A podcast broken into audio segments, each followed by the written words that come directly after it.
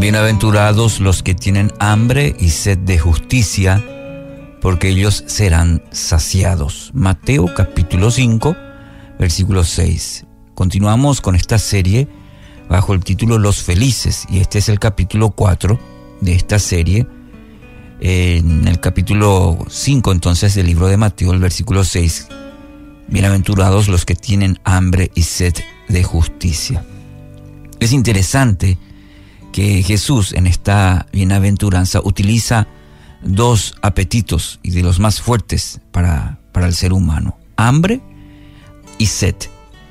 Lo más seguro es que muchos eh, hemos pasado por estas dos experiencias, ¿no es cierto? Hambre y sed. Eh, cuando tenemos eh, hambre, no nos interesa mucho el menú, solo queremos saciar esa necesidad del momento. O cuando no hemos podido ingerir líquido por un buen tiempo, es una sensación bien desesperante. Eh, haríamos cualquier cosa por, para saciar la sed. Hambre y sed. Nos lleva a una urgencia, sin importar el precio, ya que nuestro cuerpo exige. Y sin ella perdemos fuerza, vitalidad, vigor, y el cuerpo nos empuja a ello, es una necesidad imperiosa. Ahora, tenemos la palabra justicia, hambre y sed de justicia, dice el texto. ¿A qué tipo de justicia se refiere Jesús?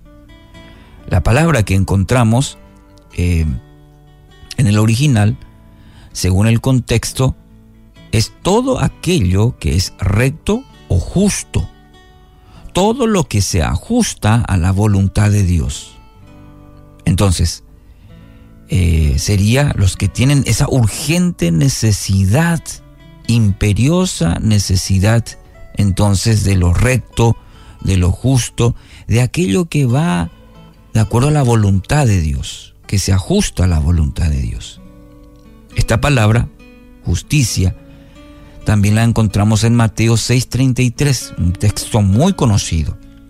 Mas buscad primeramente el reino de Dios y su justicia. Es la misma palabra, justicia, la que encontramos en Mateo 5:6. Y después dice, y todas estas cosas os serán añadidas.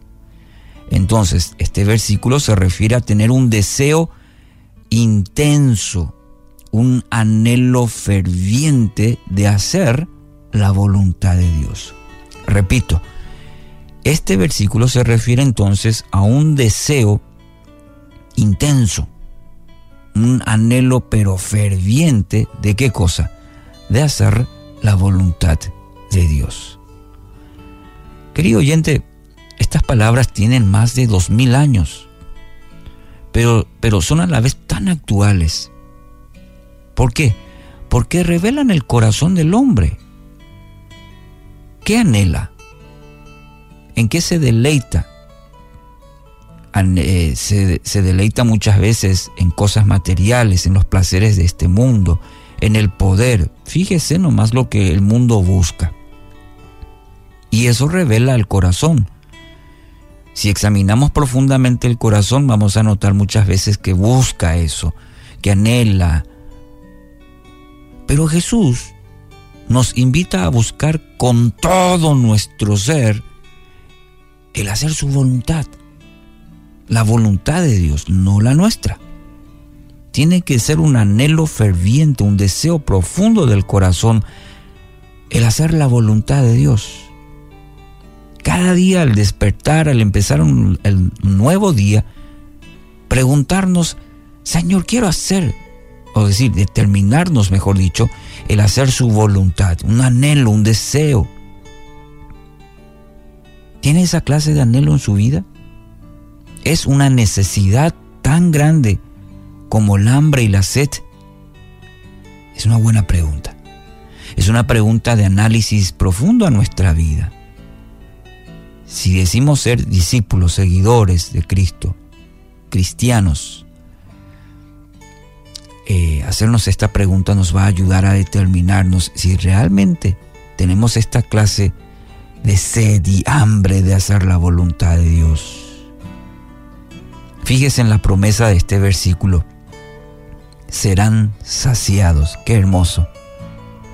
Cuando ponemos a Dios como nuestra mayor prioridad, cuando decidimos hacer su voluntad por encima de cualquier cosa, por encima de todo, cuando hay un ferviente deseo, un eh, intenso y anhelo ferviente deseo de hacer la voluntad de Dios. La palabra afirma que ahí encontraremos plenitud. Es decir, seremos completamente saciados. Solo aquellos que tienen hambre y sed de hacer la voluntad de Dios, ferviente deseo, la promesa dice, estos van a encontrar la plenitud, estos serán completamente saciados. Así que hoy, querido oyente, quiero animarlo. Reflexione sobre quién realmente ocupa el primer lugar en su vida. Mm, presentarnos delante de Dios. Las cosas dice que están totalmente abiertas, desnudas delante de Él. No podemos esconder, esconder nada. Él aún conoce las intenciones del corazón.